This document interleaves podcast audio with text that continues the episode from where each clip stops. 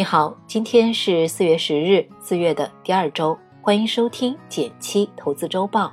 微信搜索“减七独裁”，关注后回复“电台”，送你一份惊喜福利。下面我为你精选了本周热门新闻，附上解读，希望能为你的财富加餐。文稿已上传，欢迎阅读。第一条新闻来自网易财经，谨防养老金新骗局。近日，湖南某地揭露一起团伙的庞氏骗局，在养老机构以预付养老服务费等名义，向老人推销养老分红，进行非法集资。养老是每个人都会面对的话题，不仅牵动着老人的心，也牵动着老人的钱袋子。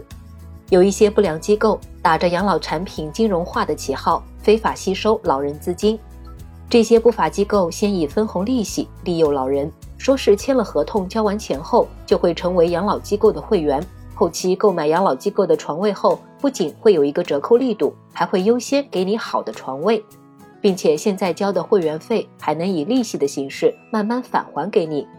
开始的时候，这些机构为了获取信任，会支付一定高额利息的甜头。一些老人看中了机构承诺的收益，不惜血本购买多个床位。随着越来越多的老人卷进去之后，不良机构立刻转移财产或直接跑路，并且大多数跑路的机构也没有合法备案，连负责人都没有，相关部门也很难进行监管执法。这也提醒我们在给自己或父母选养老机构时，一定要查看相关证件，并按规定签订养老服务协议。没有在市县民政局登记的养老机构，不要入住，更不能投资。第二条新闻来自新浪财经，一种新能源来了，可能将改变你我的生活。三千四百亿光伏巨头隆基股份入局氢能，由创始人亲自带队。氢能被誉为二十一世纪最具发展潜力的清洁能源，正在吸引越来越多的巨头重金入局。先来简单科普下什么是氢能，氢是一种二次能源。不像煤炭、石油那样可以直接从地下开采出来，它是通过天然气或者水的二次加工提取出来的。比如通过太阳能光伏发电，然后将水进行电解，得到氢气和氧气的方法，就是常说的光伏制氢。再加上氢气燃烧后生成的是水，不难看出，氢是十分环保的能源。我们熟知的新能源汽车，除了使用化学电池充电外，还有一种是使用氢动力作为驱动方式的，比如丰田今年就推出了一款氢能车，不但排放物完全无污染，续航里程超过八百公里，远超目前的电动车。但是目前国内的氢能还没有被大规模普及应用，主要原因就是氢能的储存难度很高，大量储存需要很高的技术要求。随着光伏巨头的入驻，再加上国家对新能源的大力支持，氢能或许将给我们的生活带来新的变化。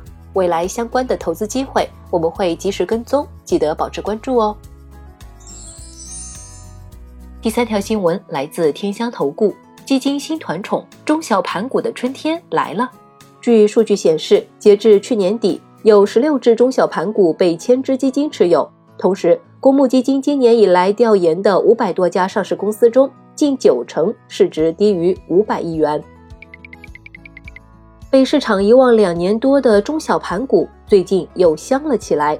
下图分别是春节后代表大盘股的沪深三百指数和代表中小盘股的中证一千指数表现，可以明显看出后者更加稳定。多位基金经理也在年报中明确表示，除了持续关注行业龙头公司外，有潜力的中小市值公司也进入了射程范围，毕竟优秀公司也都是起步于较小的规模。不过，小盘股数量众多，对于主动型基金而言是一个投研成本高的板块，所以大型基金往往覆盖不够。对于我们普通人来说，中小盘股更是难啃的骨头，一旦买错就可能踩雷。一个比较稳妥的方式还是优选宽基指数。比较典型的有中证五百，还有中证一千指数。我们知道，沪深三百代表了最头部的三百只大盘蓝筹股，中证五百则代表了随后的五百家公司，而中证一千指数的成分股包含了沪深交易所市值排名八百零一到一千八百之间的股票。二零二一年中小盘股能否有戏呢？至少从配置的角度，代表中小盘的宽基指数应该在组合中占有一席之地。获取更多基金干货，在公众号“简气独裁”回复“电台基金”四个字，送你一份基金投资攻略合集。接下来，让我们看一下其他重点新闻。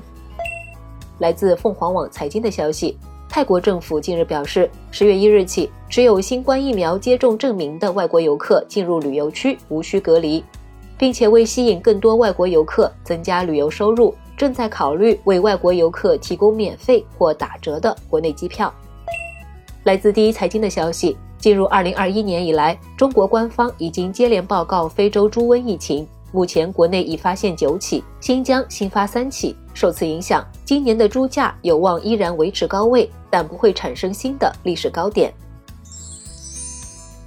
好了，本周的财经热文就是这些，按照文稿提示操作，一元加入实操营。每天十分钟，轻松学理财，和两百位小伙伴边学习边实践，你也能慢慢变富。